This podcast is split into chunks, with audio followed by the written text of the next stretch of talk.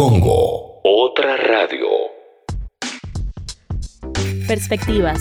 Es un espacio abierto. Abierto, abierto, abierto, abierto. Mirar, escuchar, generar movimiento. ¿Qué pasa? Aire. Perspectivas. La escena cambia rápido. Queremos prestar atención. Me hicieron creer que la belleza era lo exterior, que se medía según cuánto pesaba, que no existían talles para mí, que determinada ropa no podía usar, que no era linda, pero que mis amigas sí, que no lo intenté porque era gorda y que por eso era fea. Hubo tiempo que lo creí, creí que no servía para nada, que debía adelgazar para encajar en los parámetros la belleza. A mis 17 años, un médico escribió en grande y subrayado mi peso y dijo que lo pegara en la heladera, para que no me tiente, para que no siguiera alimentando la figura de un monstruo. Unos pibes mandaron fotos mías por vieja cadena de mails diciendo que era un virus y también me escracharon en un fotolog nefasto con el objetivo de que me deje hacer la linda, porque no lo era, porque era hedionda, repugnante y repulsiva. Mi pecado era ser gorda. Callé mucho tiempo y ya no me callo más. Quisieron borrarme, ningunearme y aplastarme, y el peor castigo para todos ellos es que sobreviví. Aprendí que lo más lindo que tenemos es la sonrisa, el amor visto de un lado más social, ese amor que se construye de la empatía y el compañerismo. Aprendí a pedir ayuda, a llorar y descargar para volver a empezar a caerme y levantarme mil veces. Aprendí a sentir que no estoy sola y que el camino que emprendo para sentirme bien es cada vez más hermoso.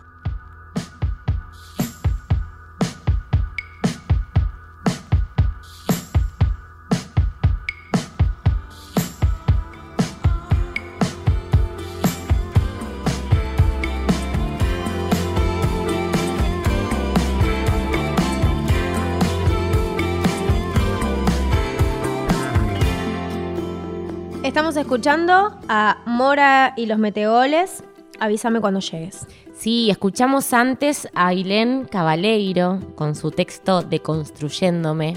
Le agradecemos a todos los que nos aportan sus textos y sus relatos y que los comparten con nosotros. A veces hablan de cosas muy íntimas. Sí, es, es muy importante para nosotras en, en este programa como tener esas, esos relatos en primera persona que nos dicen, nos dicen un poco de, de nada, mundo, mundo interno, privado, todo lo privado que es necesario que, salga a la luz también. Sí, bueno, empezamos este mediodía en Congo, como todos los sábados, con música que podés encontrar en nuestra lista de Spotify Perspectivas Aire.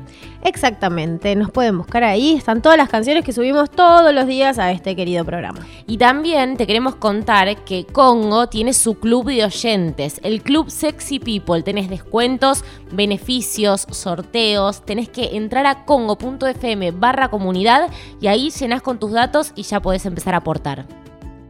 Empezamos este programa eh, en el que vamos a hablar sobre la adolescencia. Mm, porque Adolescencia. adolescencia, para mí, tipo, tiene una connotación absolutamente negativa el término adolescencia, pero tiene que ver con cómo la viví yo. ¿Cómo viviste tu adolescencia? Cinco ítems eh, de adolescencia de Victoria Casaborán, ya. Inseguridad, mal gusto, vergüenza, eh, an- eh, antisocial. Sé, es como que era. eh, en realidad tuvo do- dos partes. Si pienso en la secundaria, la primera parte fue muy mala. Después de lo. En cuarto año, ahí mejoré. Como que me sentí mejor conmigo y empecé a disfrutar un poco, pero hasta cuarto año. ¿Y qué crees que te hizo sentir mejor con vos? Eh, bueno, yo tenía, te- tuve un tema en la adolescencia que es que no me desarrollaba. Entonces, mis amigas crecían y yo no. A mí me pasó exactamente Y- y en- lo mismo. Y encima, eh, el que sabe que estoy en pareja con una persona más grande que yo, lo va, se va a dar cuenta. Siempre me gustaron los chicos más grandes, siempre. o sea, estaba en primero y yo quería gustarle al de quinto. Y era imposible porque medía 1,20. El de quinto no me miraba, pero era imposible que me mire.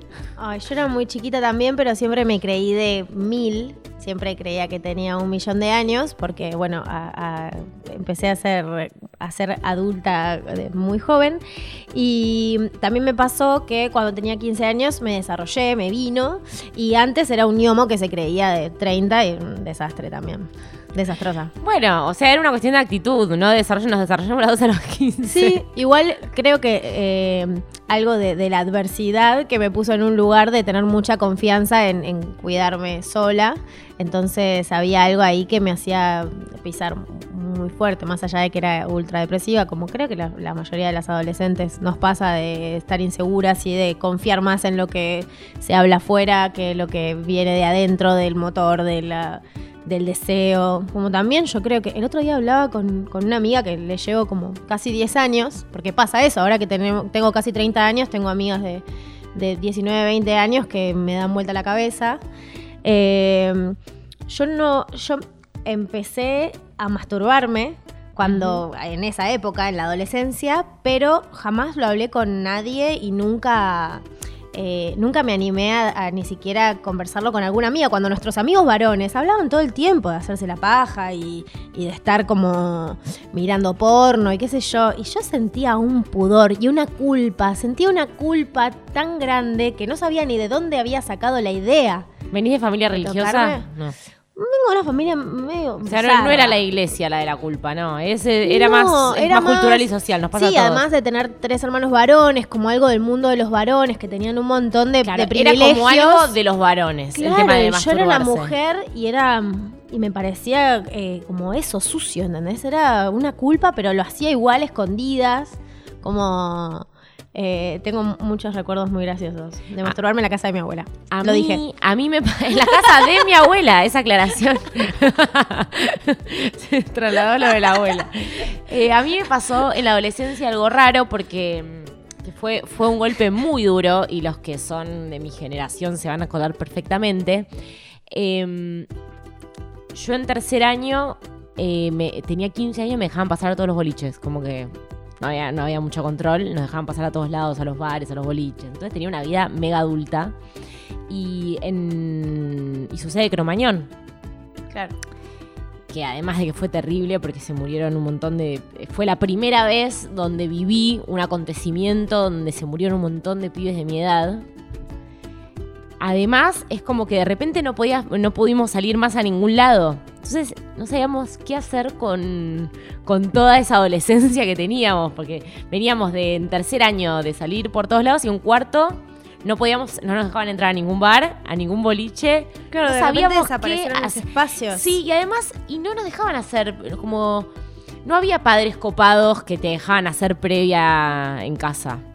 Como que había pocos padres copados donde se podía eh, hacer previa, ¿entendés? Entonces era como, fue, era desolador, como que no sabías qué hacer con toda la energía que tenías. Nosotros, yo creo que en Quilmes energía se vivió. de joda, digo, no, no energía Claro. para estudiar, ni no, energía nada. En Quilmes, se, yo soy de Quilmes, eh, se vivía de, de una manera diferente. Como yo tenía amigas am- o amigos, amigues que, que venían para Capital y que hacían cosas acá y venían a recitales, yo era mucho más de estar en el barrio y quizás éramos más de juntarnos en la esquina a tomar birra y un poco que era como hasta la hora que, sea o juntarnos en la casa de alguna amiga, algún amigo, en un patio. eh, como otra historia, ir a los boliches más rancios siempre iguales durante todos los años. Eh, pero, por ejemplo, en Quilmes se podía fumar adentro de los bares. En todos. Y había algo que no había llegado de toda esa prevención que pasó acá en Capital después de lo de Cromañón. Que como que siento que llegó, llegó después. sí. Eh, tu prim- primer pedo con... Eh, ten- no, muy alcohólica. Bebidas blancas, apostábamos. Mío unas eh, vodkaya de durazno. Comprada en el kiosco, obvio. Yo hacía algo eh, medio eh, gracioso con mis amigas que comprábamos eh, botellas de alcohol casi etílico, como esos alcoholes muy baratos, tipo tequila, ron, muy, muy, muy baratos del supermercado, y los metíamos en botellitas de agua para meterlos en los bares y decir que teníamos algún problema, que por eso teníamos que tener botellas de agua, y después íbamos mezclando con tragos ese alcohol casi etílico y nos, para ponernos en pedo muy rápido, y nada, eso, eh, y mandarnos solo cagadas. Te tenemos acá de casualidad. Sí, igual fue muy corto. Como mi periodo de alcoholismo fue, fue corto, después ya, ya siempre responsable y. Y en la médica ayurveda. Ay, en la médica ayurveda. Con la médica ayurveda. bueno, hablamos de adolescencia porque en este programa vamos a hablar con el creador de Yo Adolescente, Sabo. O Nicolás Zamorano, que Pero ni él se reconoce. Ni él sabe su, su nombre, Ni ya él es se Sabo. reconoce. Hablamos con Sao. Este año se publica la novela en papel. Este año sale la peli y antes hablen perspectivas. Exactamente. Y para seguir con este eh, clima de adolescencia, miren la canción que elegí para continuar. En el 2000 busco hombres de París, un cerebro inteligente que no se emborrache en viernes. Y un tonto loco que se baboso en un instinto animal que el sexo vuelva loco. En el 2000 las mujeres visten gris, los tirantes transparentes, más abierta y a la mente. Nos vuelve Perspectivas. locas, un poco Una coproducción entre Casa Sofía y Congo. Perspectivas. Es un espacio abierto. Ver obras, escuchar música, mirar películas, leer materiales, gestar proyectos. El mundo cambia y rápido. Prestemos atención. Tengo todo lo que quiere la guacha. Fuman, toman y se arrebatan. Todo lo que quieren las guachas, ¿qué pasó en perspectivas? ¿Dónde quedaron nuestros valores? ¿Esto estamos pasando al aire? Sí, este es el tema y el nombre de la obra que vamos a recomendar. Se llama así, Todo lo que quieren las guachas. Está los jueves a las 21 en el Teatro del Extranjero. Se estrenó hace muy poco y justamente esta obra agita ATR, un amor adolescente, que reversiona en 2019 lo que vivimos en las telenovelas latinoamericanas. Exactamente. Una chica cheta se enamora de un guacho piola que es de otro barrio, que no tiene nada que ver, que vende medias. Es un amor adolescente que es muy, muy, muy hermoso de ver. Y también se ve ese choque entre las clases, ¿no? Entre qué pasa con el entorno de ella, qué pasa con el entorno de él. Lamentablemente, en la vida real, este choque de clases no tiene un final feliz como en las novelas latinoamericanas que son bastante flasheras. Esta obra es mucho más realista y lo que nos deja como mensaje es que todo lo que quieren las guachas es aborto legal para no morir. Ya tú sabes cómo va. Música, teatro, cine, debate, muestras, ideas, arte, sociedad, derechos, propuestas, perspectivas. La escena está cambiando. Prestemos atención. Entrevistamos a Sabo. Sí, vamos a decir Sabo, no Nicolás Zamorano, porque él se reconoce así. Es escritor, es músico, eh, está por incursionar en cine en este preciso momento y charlamos con él un poco sobre todos sus proyectos. Hola, estamos acá con Sabo. Nicolás Zamorano en el piso de esta entrevista. Oli, ¿Cómo va? Muy bien. Me re olvido que me llamo Nicolás Zamorano. A veces me, me pasa bastante seguido, porque Sabo es como Cher. Claro. Entonces es como que lo cambié para todo. Ay, me encanta. Lo cambié para todo y de golpe cuando dicen mi nombre es como, ay. Ay, me cierto. llamo Nicolás. Es que no hay otro Sabo, además, es verdad. Sos vos. Eh, Sos está muy pensado eso, está muy pensado. Hice el marketing a los 8 años cuando me puse el apodo. Sabo viene sabotaje. Vos te pusiste Sabo. Algo así. eh, yo me, Me sent- eh, estaba en la primaria en una clase de tecnología y me y me senté arriba de mi propia maqueta. Teníamos que entrar una maqueta. Y alguien dijo Sam- mi apellido es Zamorano y lo mezclaban con Zamorano, Samo culo, Sí. Samo teta, Samo concha, cosas Sí, así. típico de la primaria. Sí. Y el chico este dice samotaje, samotaje queda sabotaje, sabo, y ahí quedó. Qué bien. Explica mucho. El psicólogo cuando le dije sabo viene sabotaje fue como... Ahora sí, viniste cinco años al pedo. En la novela, por ejemplo, ¿apareció el proyecto durante este año sabático? ¿O fue Eh, que decidiste, tipo, en algún momento voy No, a activar con no, algo? No, yo adolescente aparece en el medio de ese año sabático. Lucas Santana me dice, pasame la novela. Recién nos estamos amigando eh, de unas peleas muy fuertes. Eh, Me yo- encanta todas las situaciones Sí, sí. de peleas, Sabo peleas, Lo bomba vamos a contar peleas. acá. Lucas es mi exnovio. Ah. Estuvimos muchos años eh, peleados. Y cuando yo arranqué a laburar en Polka, él es guionista y director, le escribí, che, mirá, ahora estoy en esta, me, po- me pone contento, vi que sacaste tu película. eh, y empezamos como a interactuar un poco. En el medio de esa interacción me dice, ¿me pasas la novela de yo adolescente que nunca lo leí? Bueno, se la paso. Eh, y después de eso, él la presenta en la productora, en Sombra Cine. Eh, la prueban para hacer películas, o sea, tienen, tienen interés en hacerla. Cae a casa, me cuenta, te pedí la novela por esto. Creo que hay una historia ahí para contar que está buena. Los 15 años de Cromañón también, mostrar cómo era ser menor en esa época, en el 2005. Eh, me dice, ¿quién quieres que la dirijas? Obviamente quiero que la dirijas vos porque vos viniste con esta idea y aparte porque a vos te puedo controlar. Eh, a un extraño no. Eh, y, y así es como él revivió todo lo que es la parte de yo adolescente. Después, bueno, vino la presentación del proyecto, la aprobación del Inca, que es una película independiente, por más que hicimos todo para que eh, se vea como una cosa medio mainstream. Eh, y en el medio de todo eso, este año eh, a mí me habían venido a buscar de, editoriales. En, ese momento, yo adolescente, yo adolescente sale, yo lo empiezo a escribir el 5 de febrero del 2005, se empieza a publicar el 5 de febrero del 2006. eh, se- y después tiene como todos unos periodos hasta el 2009 de, eh, mudarse de sitios y cosas así. Y en ese momento habían venido las editoriales, che, qué sé yo. Y yo eh, tenía mi remera de Ramones y no, fuck the police. Y entonces después lo, lo, lo que pasó es que la, la propuesta como más sostenida en el tiempo fue de, de Teo, que es mi editor actual. Teo Scof- Ay, perdón, Teo, nunca voy a saber a pronunciar tu apellido. Kofalos. Y lo que pasó ahí es que hace 10 años vino a buscarme, yo era el primer libro que ella eh, como agente llevaba a Planeta. Tuvimos una reunión, qué sé yo.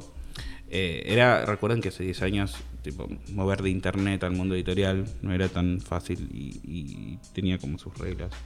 Eh, no querían tanto yo adolescente como si algo nuevo, como yo adolescente 2 o algo así, y yo les decía.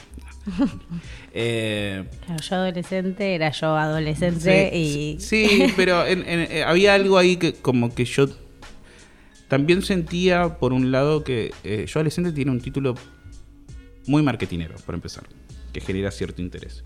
Y después yo había logrado que mucha, mucha gente lo lea desde el- mi cuarto de un metro por dos metros de Parque Chacabuco, tipo de todo lado del mundo, y pensaba, tipo, esto con una multinacional se desmadra y tenía miedo. Mi razonamiento era, me voy a suicidar a los 27. Eh, entonces, estaba una cosa esta de la independencia y hacerme rebelde, pero también había un profundo miedo, de esto no lo puedo manejar. Eh, y medio, yo no recuerdo bien qué pasó en esa época, Teo tampoco recuerda muy bien qué pasó en esa época, pero es como que yo me borré. Bomba, Sabo. Sí. Diez años después, eh, antes de que arranque el. Mientras se está definiendo el elenco de la película, eh, en abril le, le mando. Averiguo el número de Teo, lo vuelvo a conseguir. Le digo, mira, esto es muy raro. Yo sé que pasó mucho tiempo. Pero bueno, va a salir la película de, de, de Yo Adolescente. Tengo la intención de hacer el libro, de, de que esté en internet o que salga en papel o lo que sea. Pero la primera persona a la cual le tengo que ofrecer esto, si le interesa, si quiere ser editora o lo que sea, o si me quiere mandar a cagar, es a vos. Y se empezó a armar. Eh, y ahí sí, ahí empecé, tipo, más a mis viejos, ¿viste? Porque hay una cosa de. eh, yo vengo un- de, un, de un hogar muy humilde, tipo, mi, mi mamá empleada doméstica, mi papá encargado de edificios, después, tipo, las cosas empezaron a salir mejor, pero no durante ese proceso, que era mi infancia y mi adolescencia, donde de golpe yo era. traía inquietudes que no se podían. eh, no se podían manejar en casa. Entonces había algo de fe ciega de mis viejos de en algún momento, cuan- cuando, se hartaron, no, porque gané por cansancio, no es que dijeron, no, sí, va a ser artista. Eh, cuando se hartaron y se dijeron que, bueno, tenemos que confiar en esto que él nos dice y que nosotros no entendemos, ahí es como que les devolví. tipo. Entonces hubo algo ahí sanador en sacar el libro y todo esto que está sucediendo ahora. Eh, ¿Cómo fue eh, bueno, el proceso de la película? Digo, los, los adolescentes son adolescentes en otra época de la que vos contás. ¿Cómo, cómo fue eh, ese vínculo? ¿Cómo fue contar esa historia El en casting. 2019? Claro. Sí, eh, hubo muchas eh, dudas al respecto también de... Cuando, cuando hacemos el, el- el revisionismo histórico de otros años, es como que tratamos de, cuando le ponemos mucho la mirada del hoy, decimos, uy, ¿qué mierda hicimos? Entonces, al leer la novela, por momentos era, no, cambiemos esto, no, Eh, metamos 15 personajes femeninos, inventémoslos, ¿viste? Como Claro. lo querés acomodar a la época. Pero estamos contando una historia del 2005. Y entonces está como mucho más enfocada en las semillas de cosas que estamos viendo en los frutos ahora. Mm. Entonces encontramos la forma de contarlo así sin, eh, sin inventar. Porque también está pasando mucho eso con, con las obras de teatro, los, los proyectos audiovisuales. Pero, viste, como que están tratando todos de decir que, ah, pero yo era feminista de antes y, tenía estos pensamientos feministas de antes y ya desde de tal época y yo siempre fui el mejor aliade. Eh, me parece que hay algo que está bastante bueno en la crudeza de adolescente, en, en- en ver ese cambio. Eh, adolescente es, es- es- es un protagonista que generalmente siempre vemos eh, eh, al, al- en las películas de desorientación, yo le digo desorientación sexual, cuando son personajes así, como que medio no saben lo que quieren, no, Sí. no, no, no es una película gay, eh, trata muy el tema de la bisexualidad. Este comienzo, esta semilla de, de- en la adolescencia de, de un grupo de amigos que, que- que creen que todos nacemos bisexuales y después, bueno, se va acomodando. Pero en el 2005, eso sucedía con, con mis grupos de alternos en la Street. Eh, y está llevado de una forma bastante. Bast- Bastante chocante. El personaje es- es- es- no es un personaje empático. No es que estás en un journey con él. Tipo, yo cuando vi Love Simon eh, hace poco, la película esta, era como, ay chicos, qué, qué linda es su vida. tipo, qué linda fue su salida del closet. Tipo, la- es como re divertido. Y no- nosotros en- en, en, en nuestra época a los putos eh, los conocías en la clandestinidad, los conocías en los chats de Wall, Wall Cinectis, entrabas a una sala horrible. Wall do- Cinectis. donde eh, las separaban por edad y vos te ponías a hablar con ese 17 caballito y te terminaba apareciendo Raúl 52 la paternal en ese. McDonald's del Carrefour donde organizas un encuentro. Eh, entonces es como... Era mucho más violenta esa época para, para, para nuestra sexualidad. Entonces es- eso está en, en- el elenco, en cómo se llevan. Eh, entonces hay algo en la película que está bueno, que es que la película y la novela quedaron como con dos universos más destacados. La novela quedó con mucho destaque de lo que es eh, post-cromañón, lo que pasó la noche del 30 de diciembre, lo que vino después, y la película quedó más enfocada en la parte de los vínculos de esos personajes. ¿Cómo fue? eh, ¿Participaste en la elección del actor que te interpreta? Ah, la elección de Tato. ¿Cómo? cómo? Me- no, me imagino que debió ser un, un tema, ¿no? Eh, yo, algunas cosas que relé con Lucas es el poder de Beto. tipo, si hay O sea, no es que, lo- no es que yo digo cuál sí, o- pero sí, Sí, cuál puedo no. decir cuál no. Perfecto. Uno de mis primeros chistes eh, era quiero que Renato haga de mí. Pero era un chiste. Y, y que quedaba así cuando me decían que iba a ser de vos, Renato Cuatordio. Yo lo decía con mis amigos. Y en un momento se lanza el casting. La primera, eh, yo otra cosa que había pedido era que sea eh, debut en pantalla de, de- en cine de todo el elenco. Y actores, los actores adultos que sean eh, famosos. No sé. Y vi algo que imaginaba así, como hay muy pocos personajes adultos. Eh, entonces, después, lo que terminó pasando es que el elenco empezaron a caer gente que yo conocía, que, me caía bien. Yo no esperaba que venga, que mande tanta gente al casting de adolescente. Imaginaba que podía pasar, no imaginaba ese número, y no imaginaba al- algunas personas que mandaron que, que a mí me encantaban, que yo también no era su debut en cine, pero era como tipo, uy, me voy a meter eso en el orto.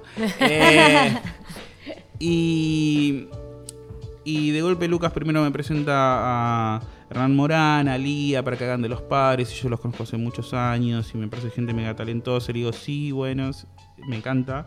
Eh, capaz puede haber famosos entonces entre el elenco de los chicos eh, para reaccionar.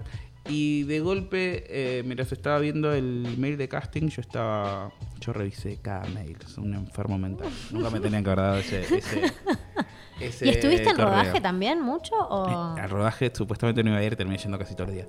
Eh, y iba viendo los mails y de golpe el primero que llega de un nombre así que me suena mucho es el de Malena Narvay. Y era un mail de ella, tipo ni siquiera su representante, nada. Ah, más dejo acá foto, qué sé yo, bla. Y yo dije, es alguien haciéndose pasar por Male. Claro, porque encima hiciste la convocatoria en redes. Sí, en redes. Claro. Porque también era eso, ¿viste? Encontrar como joyitas eh, nuevas. Y, ve, y digo, nada, no puede ser. Y veo que Male me empieza a seguir por Instagram. Y digo, ah, era ella, pues. Y se empieza a generar toda esta cosa de eh, gente que yo admiro mucho, de, teatro, de tele, qué sé yo, que había visto, interesarse por el proyecto. Eh, se empieza a hacer un casting tipo gigante, se llama un montón de gente, me presentan las primeras opciones, qué sé yo, era, y siempre estuvo planteado de que esto no es una biopic de mi vida.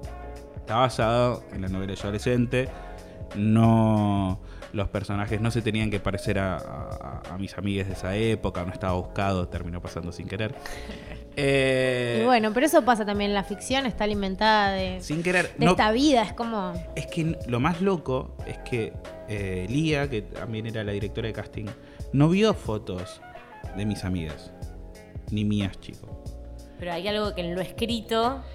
Hay algo que pasó medio mágico que terminaron. eh, eh, eh, el elenco es muy parecido. Me dio mucha impresión. La primera, la primera reunión de elenco, cuando yo entré ahí y estaban todos para leer el guion, era como, uff, qué, qué suerte que ya no me drogó porque esto es tipo un viaje de Pepa en sí solo. Eh, fue muy loco eso. Y después un día llega, a mí me gusta mucho, capaz Renato me mata, pero me encanta contar esta anécdota. Eh, él llega, ah, en un momento lo mandan en una, en una lista de representados, pues está Renato. Y yo lo llamo a Lucas cuando ve ese mail y digo, conseguime a Renato. Lo quiero a Renato.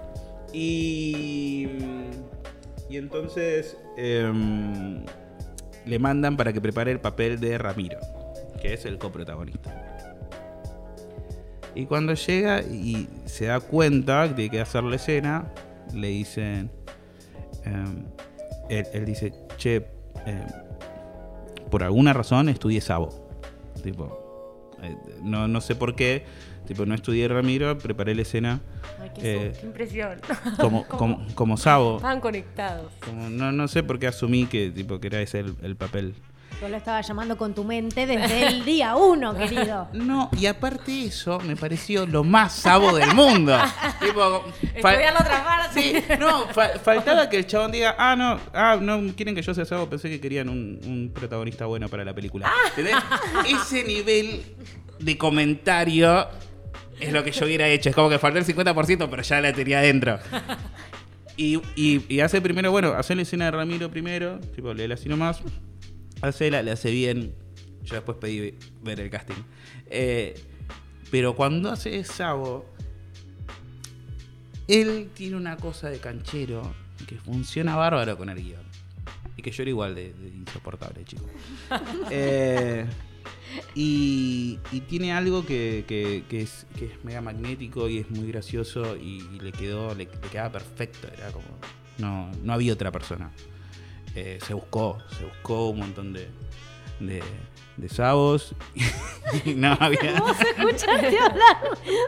Sí, no, es rarísimo. Eh, se buscó un montón de sabos. Aparte, me imagino una habitación llena de sabos y me quiero poner un tiro la el personaje Sabo. El personaje Sabo. Sí, hubo toda una discusión de si se mantenía o no se mantenía. Era porque tipo también, Samo. Ah. Ah, también había como un chiste en su momento cuando salió en, el, en la etapa 2005 al 2009. Había como una cuestión de, de que la novela la leías desde otro lado porque era como mucho más anónimo en mi vida en general. Eh, estamos hablando cuando tenía entre 16 y 20. Y después, cuando dijimos que sea Sabo, también había una cuestión ahí de. eh, en la novela se hace esta descripción de soy morocho y todas esas cosas. eh, que Tato no lo es, Tato es Casper. Eh, y, y pensábamos, tipo, esta cuestión de- del, del whitewashing y, y esa- y- y ese tema. Pero la realidad es que en lo que había quedado del argumento de la película, no se tocaba ese tema por ningún lado. No estábamos contando esa parte de la historia que sí está en la novela. Eh, entonces era como medio sonso eh, privarnos de tener al, al mejor protagonista posible por una historia que no estamos contando ahí. Eh, es un mundo aparte la película, más allá de que esté basada en, la novela. Entonces esos dos universos se pudieron eh, respetar. Cuántas decisiones, ¿no? Qué complejo Mm. eh, que, que es todo, digo, cuántas cosas. No, y un premio a la Hay paciencia a. Lucas Santana. un premio a la paciencia a Lucas Premio a la Santana. paciencia. Porque tuvo que ser el director, tuvo que armar la, el equipo de trabajo, tuvo que armar ese elenco perfecto. eh, Bueno, él se la buscó, él te pidió Sí. que le pases la, la Totalmente. novela, él, él pidió volver a acercarse. Sí, pero yo lo, lo que lo que realmente le valoro eh, es no haberme ahogado con una almohada. Porque realmente por momentos me lo merecía. Es muy difícil eh, trabajar conmigo porque yo soy muy obsesivo y muy controlador. Entonces trato de estar en todo. Eh, y las cosas salen bien gracias a eso también. Pero él es la misma cara de esa moneda, pero de otra manera donde tenía que conciliar. Tipo, es el director, todo un equipo de la parte de la película, y un artista, que soy yo, que su vida la obra, eh, llevaba a la pantalla. Y nada, y la relación personal que, que- que- que por suerte eh, es, es muy madura entre nosotros.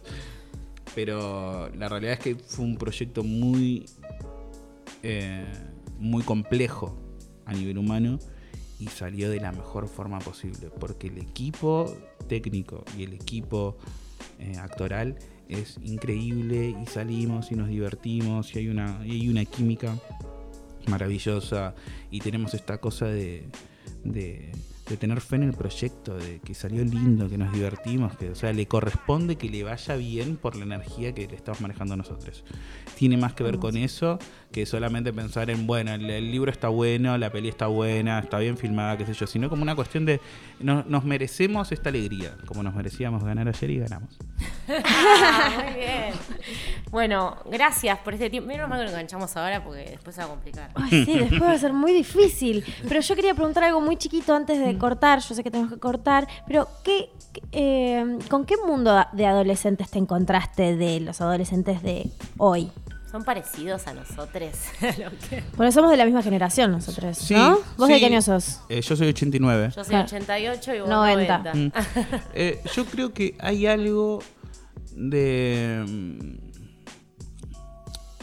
Justamente el, el- el- grupo de chicos, eh, chiques, eh, mi grupo de amigues de esa época, era como, éramos los outsiders, los, los, los, los que ya vivían un poco más adelantados a la época.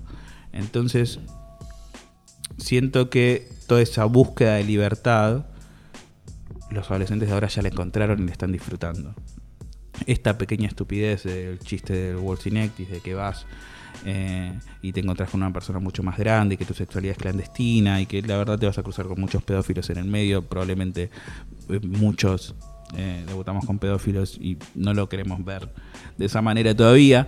Eh, porque en esa época tipo ser joven era es carne, es carne cara. Y en, e- ellos están ellas están disfrutando esta libertad, esta, esta cosa que había arrancado sin género, con Miranda, Dicta, todo eso que veíamos en los recitales, toda esa androginia. eh, Todo lo alternativo de... Sí, yo ya estaba en ese mundo, que era como vivir un poquito adelantado a lo que sí iba a venir después. Y creo que lo están disfrutando toda esta cuestión de que eh, chicos y chicas y chiques puedan estar eh, en pareja con gente del secundario, ¿entendés? No, no tener que buscar en lugares oscuros, no tener que vivir a un costado. Obviamente no le pasa a todos, no pasa en todos los secundarios, no va a pasar. Eh, en, en- en muchos lugares donde viven 10 años para atrás, como me pasó a mí en la televisión. Em, todo eso es lo que me da eh, mucha alegría por, por cómo pueden vivir la adolescencia. También creo que están muy bombardeados y es muy difícil no ser un adolescente deprimido y ansioso con, con tener tanto contacto con el mundo. Pero al mismo tiempo creo que tienen la oportunidad de ser mucho más felices desde más chicos, chicas y chiques que nosotros. Bueno, yo adolescente viene a seguir trabajando en eso también, Sí, ¿no? sí. En esta nueva etapa. Y sí, también como para revisar lo, lo que fue hace 15 años y saber dónde estamos parados y también ser un poco eh, agradecidos de, de- de que el mundo siempre está mejorando de alguna manera u otra. A veces va a parecer que no, a veces eh, nos vamos a encontrar con, con momentos donde se avanza mucho más lento, que estamos en uno de esos. Pero al mismo tiempo siempre estamos mejor y también reconocer las luchas que, que vienen, que vienen de antes, ¿no? La, la gente que rompió eh, para que haya un Miranda o un Leo García. me gusta el cierre, me gusta el cierre. Bueno, gracias, Adicto. Gracias, chicas. ¿Escuchás? Es la escena en movimiento. Perspectivas. El mundo cambia. Y rápido. Prestemos atención. Hoy te presentamos el proyecto de Silvina e Irene. Son amigas, lideran el proyecto de payasos de Hospital Alegría Intensiva y decidieron hablar sobre la muerte en teatro con el proyecto Las Inolvidables. ¿Quiénes están detrás de Las Inolvidables? Detrás de Las Inolvidables, bueno, es una idea que ya te digo, si bien la ensayamos tres años, esta idea viene hace más de tres años, hace seis años, cuando en un viaje a Nueva York donde nos fuimos a capacitar en clown de hospital, dijimos vamos a hacer una obra juntas. Ahí comenzamos a buscar dirección, investigamos un poco y finalmente dijimos vamos, vamos a crearla juntas. Nos ayudó un payaso de alegría intensiva que se llama Demian Candal, con una mirada así y asistencia de afuera donde, donde nos ayudaba a plasmar lo que íbamos improvisando y, a, y Silvia Aguado, otra payasa en, en dramaturgia y empezamos a armar un equipo, un equipo que entendiera nuestro lenguaje, nuestras ganas de contar esto poéticamente, hablar de la muerte y bueno, se sumó Azul Borenstein, Liliana Piecar, Añez se lo supone, cada una en su rubro, escenografía, vestuario, iluminación y nació Las Inolvidables y Alegría Intensiva nos apoyó para hacerla posible en producción. ¿Cómo es su trabajo? El trabajo que hacemos en Las Inolvidables eh, es una obra que la, atraviesa el lenguaje del clown, pero también cantamos, bailamos, pero sí la poética del clown, de hablar de, la muerte, de la amistad, del amor, de, la despedida de la vida de una forma vital, lúdica y en algún punto liviana, si bien eh, a medida que que transcurre la obra eh, la temática se va profundizando, siempre lo abordamos a través de esta herramienta que es el juego clownesco, donde todo es posible, donde no hay una opinión intelectual del tema, sino una opinión eh, a modo de juego. Y esa es nuestra poética, esa es la poética que nos representa, para actuar, para crear y también se toca con nuestro trabajo en los hospitales pediátricos donde llevamos el clown para transformar eh, los universos, en este caso el ámbito hospitalario también. Tres placeres. Bueno, viajar, de nuevo, eh, disfrutar de lo, de lo bello, de, de, los detalles, de los detalles de, de lo artístico, de los detalles de, lo cotidiano, de, nuestros hijos, eh, de, crecer, de ver cómo cómo crecemos juntas y cómo una crece y la otra también en sus vidas. Y, y, y ser directoras de Alegría Intensiva. Es, es, un gran placer y un gran desafío que fuimos construyendo 11 años. En 11 años. Una persona que les inspire. Y un artista que nos inspire, a mí en lo personal, eh, Marshall. Me parece un, una actriz hermosa y una gran payasa. Y Silvi eh, le gusta mucho una cantante que se llama Marta Gómez. Una canción de batalla. Una canción de batalla y una canción que nos gusta mucho que se llama Amapola de Juan Quintero y Luna Munti. Y hay otra baguala eh, que no sé si se llama Ando, Ando llorando para adentro, que nos gusta mucho también. Ando llorando para adentro. ¿Tres deseos? Poder seguir trabajando y, y viviendo de lo que nos gusta hacer y hacerlo cada vez mejor y con más verdad a través de, del trabajo personal de cada una. Creemos que sin el trabajo personal de cada una, de mirar hacia adentro, eh, no podríamos salir hacia afuera. Encontrar nuestra propia verdad cada vez más para, para ir con la verdad hacia los otros. Eh, viajar, viajar actuando, viajar enseñando, viajar con familia, viajar y seguir siendo tan amigas y tan compañeras eh, y tan dúo complementario y que nos admiramos y confiamos la una y la otra eh, para toda la vida. Puedes ver Las Inolvidables los domingos a las 18 en el Teatro La Carpintería. Seguilas en Instagram como Las Inolvidables La Obra. Música, teatro, cine, debate, muestras, ideas, arte, sociedad, derechos, propuestas, perspectivas. La escena está cambiando. Prestemos atención. ¿Sabían que Sabo, además de escribir y hacer todo lo que ya charlamos con él en la entrevista, también es una estrella pop? ¿Sabían que hace canciones? Bueno, escúchenlo. Dios. Sería la parte 2 de Por Vos. Sabo. Siéntate, quiero hablar. Ya no puedo soportar fingir que todo esto es normal.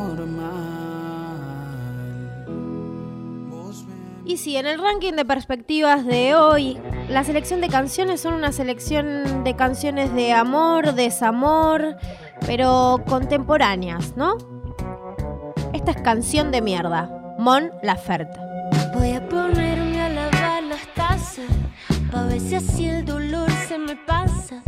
Pero me quedo triste y sola. Bailo tango con una pistola. Dicen que nunca muere. Julieta Venegas en el 2015 lanza Algo Sucede. Esta es la primera canción de ese disco y se llama Esperaba.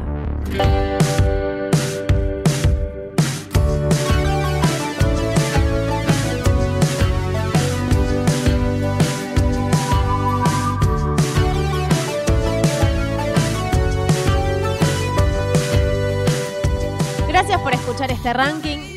Espero que lo hayan disfrutado. Nos vamos con La Llorona de Lila Downs. Un poco de música instrumental y pasión. Nos vemos pronto. Chao.